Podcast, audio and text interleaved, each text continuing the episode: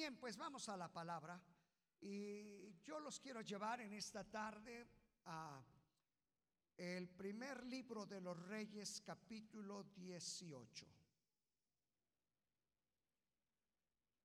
Primer capítulo de los Reyes, capítulo 18.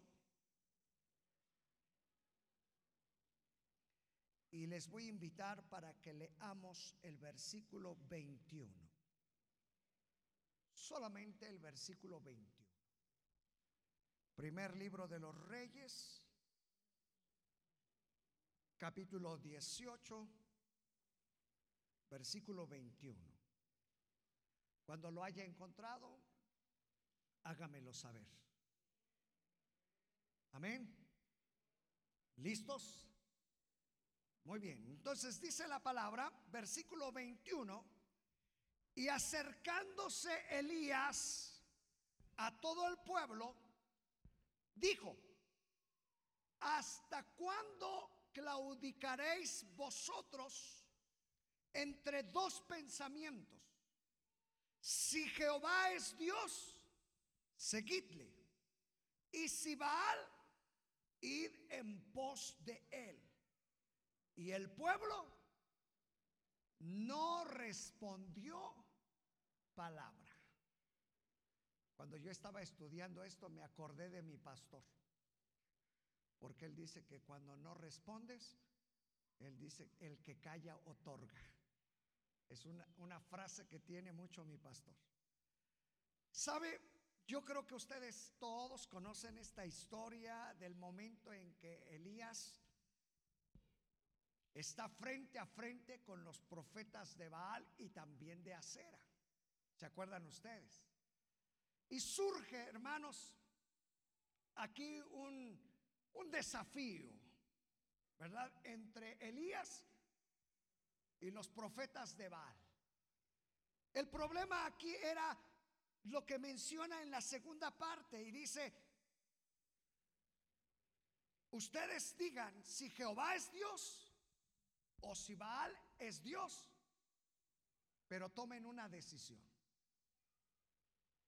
Síganle. ¿Sabe que quiero decirle, hermano, que en este tiempo donde se encuentra esta historia es un tiempo muy peculiar para que nosotros podamos entenderlo como iglesia? Porque cuando el profeta Elías entra en ese desafío con los profetas de Baal, él menciona primero algo muy importante que yo creo que nosotros debemos de considerar en esta tarde. Y dice que Elías, dice que se acercó a todo el pueblo y les, les hace una pregunta y les dice, ¿hasta cuándo claudicaréis? ¿Hasta cuándo claudicaréis vosotros entre dos pensamientos?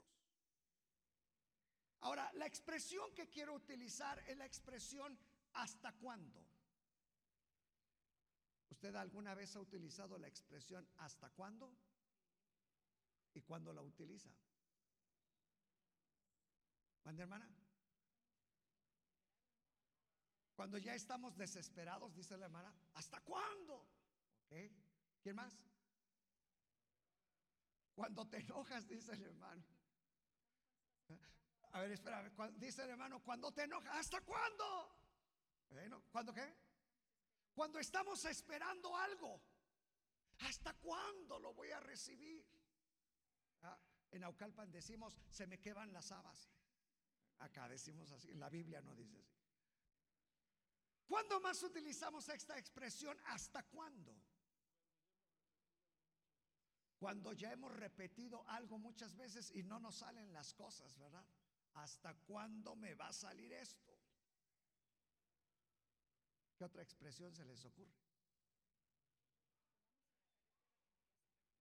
Ah, cuando nos desesperamos, dice mi esposa, cuando uno va de viaje en la carretera y dice, ¿hasta cuándo voy a llegar?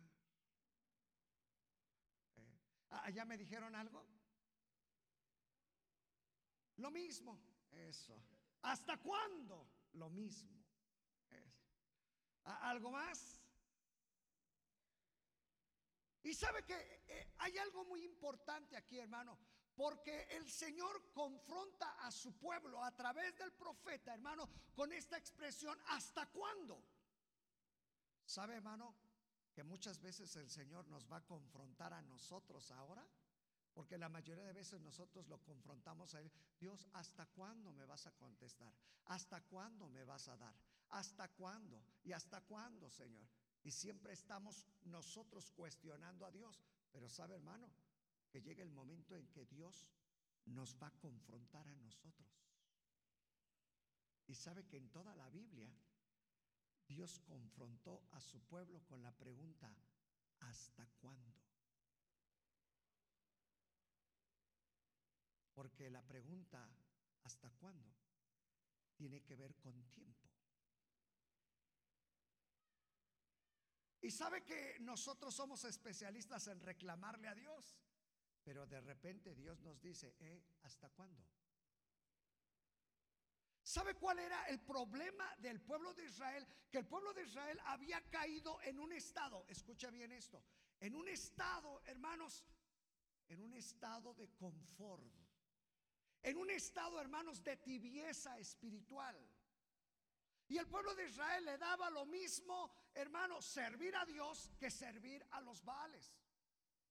Imagínense, hermano, el estado de tibieza en el que se encontraba el pueblo de Israel que le daba lo mismo. Por eso es que cuando el Señor manda al profeta Elías para que confronte a los profetas de Baal, la primera pregunta que tiene que ver, hermano, es contra el pueblo. Y el Señor le dice a través del profeta al pueblo, ¿hasta cuándo? Y la pregunta aquí es, ¿hasta cuándo claudicaréis entre dos pensamientos?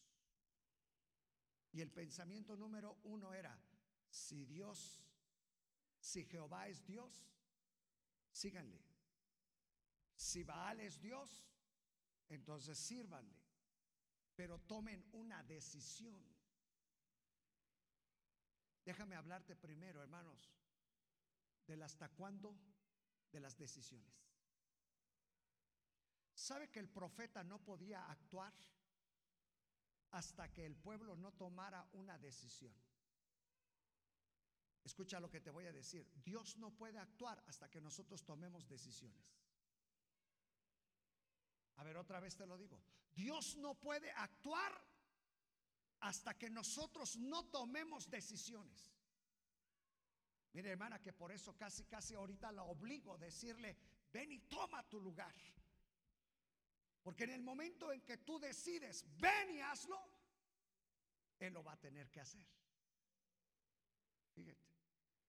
Cuando se toman decisiones, hermano, es cuando le permitimos a Dios actuar. Y el pueblo de Israel no sabía qué decisión tomar.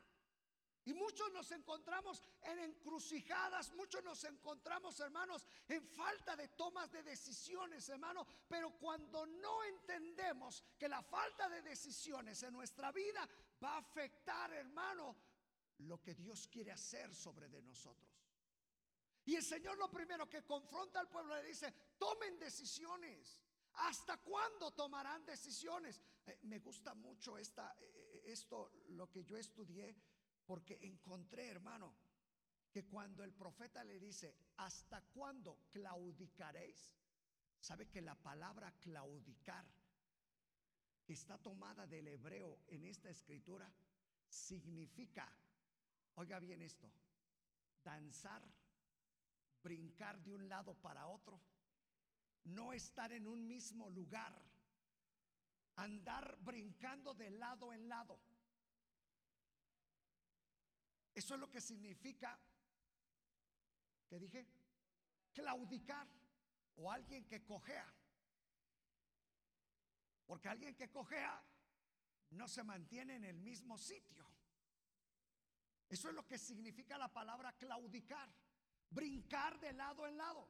Que también la misma expresión se repite en el versículo creo 26, donde dice que cuando los profetas de Baal comenzaron a danzar, ¿han leído eso?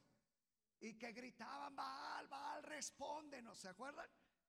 Y dice que se utiliza la misma palabra. Estaban claudicando, brincando de un lado para otro. ¿Sabe, hermano, que quien no toma decisiones es como aquel que brinca de lado en lado y no se mantiene estable en un solo lugar. La expresión, dicen que la tomaron, esta expresión claudicar, dicen que la tomaron de ver a los pájaros. No sé si usted ha visto a los pájaros que cuando tratan de poner nido, siempre andan buscando en dónde ponerlo y van de árbol en árbol, de árbol en árbol, buscando hasta que encuentran el lugar donde poner su nido. Pero quiero decirles que los pájaros no hacen su nido en el primer árbol que se les ponga enfrente. Un pájaro tiene que andar buscando, buscando, buscando, buscando, buscando, buscando, hasta que encuentra el lugar correcto y ahí hace su nido. De ahí viene esta expresión. Y sabe que el problema del pueblo de Israel es que andaban brincando de un lado a otro. ¿Él, él será Dios? ¿O los Baales van a ser Dios? No podían tomar decisiones. Hasta que fueron confrontados con la voz profética que les dice, ¿hasta cuándo claudicaréis entre dos pensamientos? Y sabe, hermano, que la iglesia tiene que ser confrontada, hermano. Y el Señor nos dice, ¿hasta cuándo vas a andar brincando entre dos pensamientos? ¿Hasta cuándo vas a tomar decisiones, hermano? Mire que se está acabando el año. Y, y yo quiero decirles, hermano, yo como persona, deje que como pastor, como persona, a mí me preocupa mucho cada que pasan los años. Porque yo ya les he platicado, hermanos. Yo cuento al revés la vida.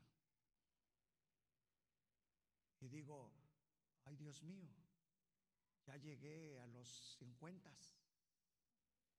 Yo digo, ay, trago saliva y digo, ya nada más me sobran 20. ¿Qué voy a hacer? Y muchos dejaron pasar el año y no han tomado decisiones. Seguimos brincando de lado en lado. Voy, no voy, me consagro, sirvo, no sirvo, hago, no hago, eh, realmente me convierto, no me convierto, me consagro, sirvo, eh, esto, aquello. Y sabe, hay muchos que se pasaron el año brincando de lado en lado. Y el Señor nos quiere confrontar, porque eso es lo que primero hizo el profeta, confrontar al pueblo con sus decisiones. Tomen una decisión, ¿a quién quieren servir? Ah, por eso es que a mí me gusta mucho lo que dice Josué cuando él toma una decisión propia, ¿se acuerdan? Él no andaba brincando de lado en lado. Cuando llegó el momento que el pueblo de Israel comenzó, hermanos, a faltarle a Dios, escuche bien, Josué se planta y dice, mire, yo no sé ustedes qué decisión tomen, pero yo y mi casa serviremos a Jehová. Oiga, ah, debemos de aprender a tomar decisiones de esa índole, hermano. Y yo quiero decirle, una ocasión creo se los prediqué, creo que a los varones, no me acuerdo si fue a los varones, que les predicaba de Josué cuando tomó esta decisión. Y la decisión que Josué tomó no estaba basada en lo que pudo ver. Ah, no fue a los líderes. A los líderes les compartí esto, hermano. Josué cuando toma la decisión, yo y mi casa serviremos a Jehová. Oiga, no fue una decisión basada, hermanos, en ver la conquista ni la victoria ya, sino que él se aventuró y dijo, no importa lo que los demás decidan, pero yo decido servir a Jehová. Él no anduvo claudicando entre dos pensamientos. Y sabe, hermano, hoy estamos terminando el año. Yo creo, hermanos, que es tiempo, hermanos, de no claudicar entre varios pensamientos sino que tomemos decisiones, hermanos, que puedan cambiar el curso de nuestra vida y no solamente de nuestra vida familiar, espiritual, moral y de todas las áreas de nuestra vida. Es necesario aprender a tomar decisiones, hermanos, que puedan, hermanos, oye bien, cambiar el curso de nuestra vida. Pero mira cómo el Señor primero confronta al pueblo y le dice, ¿hasta cuándo claudicaréis? ¿Hasta cuándo? vas a andar brincando entre dos pensamientos. Porque yo quiero decirle, hermano, que todo, todo lo positivo también tiene su negativo. Si sabían eso, ¿verdad? Todo el positivo tiene un negativo. Y tú dices, eh, si tomo esta decisión, ah, no, pero ¿y qué tal si no la quiero tomar así? Y, si esto sí, y, si esto no, y siempre vamos a estar, antes de tomar decisiones, siempre hay un polo positivo y uno negativo. Y que a veces, hermanos, las cosas negativas se nos vienen más a la cabeza. ¿Y si no te funciona? Como lo acabamos ahorita de decir. Ya lo he, estado mucho tiempo, Y una y otra vez, ¿hasta cuándo? ¿Sabe, hermano? Es tiempo que nosotros aprendamos a tomar decisiones. Porque el Señor nos va a confrontar con decisiones. ¿Cuántas decisiones no has dejado? Saben que hay muchos que tenemos un baúl ahí lleno de decisiones. Y que cuando llega el momento de tomar decisiones, mejor las guardamos. Y decimos, ay después. Hermano, pero las decisiones son importantísimas en nuestra vida, hermano. Las decisiones son importantes para nosotros, hermano. Mire, yo quiero decirle de esta manera, ¿hasta cuándo? ¿Hasta cuándo más sermones, hermano, vamos a esperar? ¿Hasta cuándo, hermanos, más domingos vamos a desperdiciar, hermano? ¿Hasta cuándo, hermano, más advertencias de Dios en nuestra vida? ¿Hasta cuándo, hermanos, vamos a permitir ver más calamidades sobre nuestra vida, sobre nuestra familia, hermano? ¿Hasta cuándo? Todo por no tomar decisiones correctas. Y si el Señor, hermano, anhela algo antes de que veamos, hermano, venir la gloria de Dios, es que tomemos decisiones. Y cada uno de los que estamos aquí tenemos que comenzar a tomar de ese tipo de decisiones en la vida. Hermano, ha pasado todo un año. Yo creo que es tiempo que comiences a mirar, viene un año próximo. ¿Qué decisiones voy a tomar? ¿Qué acciones voy a tomar? ¿Seguiré como este año? ¿Seguiré brincando de un lado para otro a ver si se puede, a ver si... Hermano, hoy es tiempo que tomemos decisiones. Y el Señor le dice al pueblo, ¿hasta cuándo? De las decisiones. Déjeme hablarle del hasta cuándo del descuido. ¿Hasta cuándo del descuido? Vea lo que dice en la escritura Josué 18.3. Josué 18.3. El hasta cuándo del descuido. ¿Lo han encontrado? Dice Josué 18.3. Y Josué dijo a los hijos de Israel. ¿Qué les dijo? ¿Cómo les dice? ¿Hasta cuándo seréis negligentes? Déjeme terminar la expresión. ¿Hasta cuándo seréis negligentes para venir a poseer la tierra que os ha dado Jehová, el Dios de vuestros padres? Pero la pregunta primera es, ¿hasta cuándo? ¿Hasta cuándo seréis negligentes? Fíjese cómo Dios vuelve a confrontar a su pueblo y ahora lo confronta con la negligencia. ¿Usted me podría decir un sinónimo de la palabra negligencia? ¿Cómo hermano? Dice el hermano necedad, descuidado, negligencia. Abandono, dice el hermano. Ignorante, dice la hermana. Apatía, dice el hermano. Negligente. ¿No?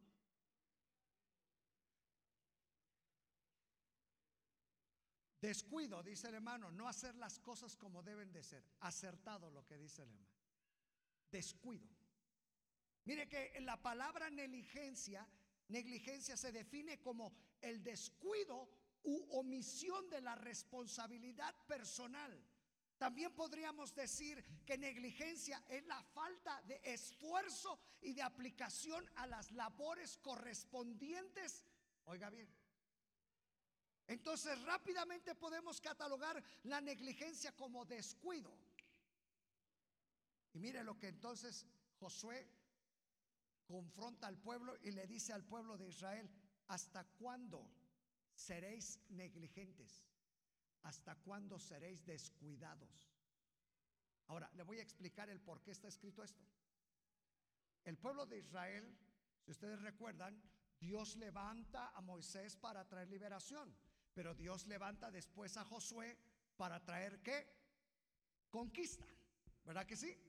Y Josué, el Señor lo levanta y dice, ahora sí Josué, conquista.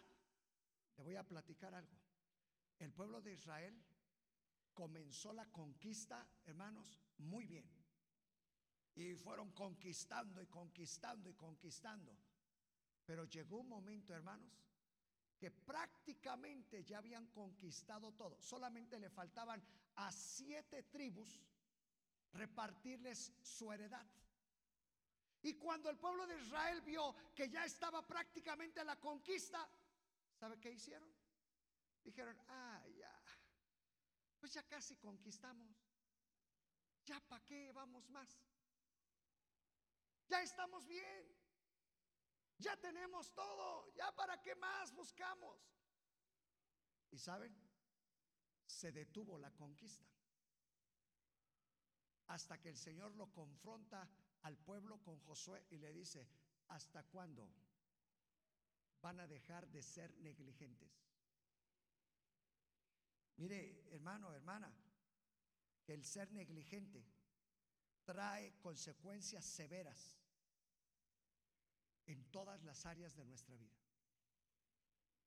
Cuando no entendemos, hermano, cuando hay descuido en las cosas que hacemos, trae consecuencias en nuestra vida mucho, mucho, muy severas. Dice un refrán que casi no lo escuchamos, pero es un refrán, dice, es duro fracasar en algo, pero es mucho más peor no haberlo intentado.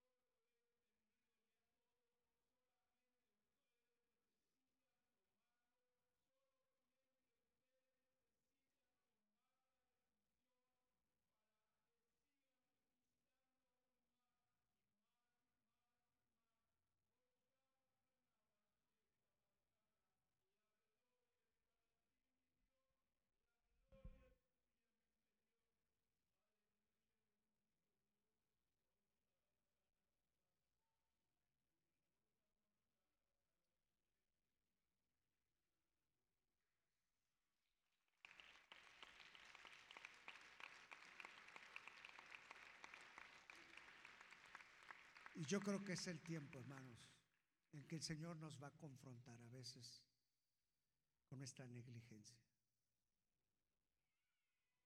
nuestro descuido, porque ya estaba todo para la conquista, mis hermanos. Pero el pueblo de Israel, hermanos, se conformó. Y cuando el pueblo de Israel se conformó, hermano, tuvo que sufrir las consecuencias de una conformidad. Y yo creo, hermanos, que no es casualidad lo que Dios está hablando, hermanos. ¿Por qué? Porque cuántas cosas podríamos lograr, hermano, si no descuidáramos lo que Dios quiere hacer en nuestra vida. Si no descuidamos lo que Dios tiene para nosotros, mi hermano. Y esto nos muestra a no ser indiferentes, insatisfechos, inactivos o estar pasivos. La semana pasada yo les comenté, hermanos, que estos sermones, esto que el Señor me compartió para ustedes, hermanos, el Señor lo puso a causa de la, fase, de la frase profética que el Señor tiene para nosotros el próximo año. Y estamos declarando que el 2020, hermanos, es el tiempo aviva. Y el profeta dijo, aviva tu obra en medio de los tiempos. Pero hermano, necesitamos que la iglesia vuelva, hermano, a no ser indiferente, a no sentirnos insatisfechos, hermano, a no sentirnos, hermanos, inactivos, pasivos hacia la obra de Dios, hermano. Ahí está la conquista ya. No podemos mantenernos de esa manera, hermano. Yo creo que es tiempo, hermanos, que no descuidemos lo que el Señor ha puesto en nosotros. Ayer yo les decía a los hermanos, que estuvieron aquí los ministerios por la mañana, les decía, solamente somos instrumentos en las manos de Dios. El instrumento no decide, decide el que trabaja. Cómo utilizar el instrumento. Así es de que hermano, no descuidemos la posición, no descuidemos lo que Dios nos ha dado. El pueblo de Israel, hermano, tuvo un descuido, hermano. Su negligencia los llevó a no terminar la conquista. Imagínese si el pueblo de Israel, cuando el Señor le dijo, tú vas a conquistar, ya está todo listo, lo hubiera tomado todo, hermano, no hubiera sufrido las consecuencias del descuido.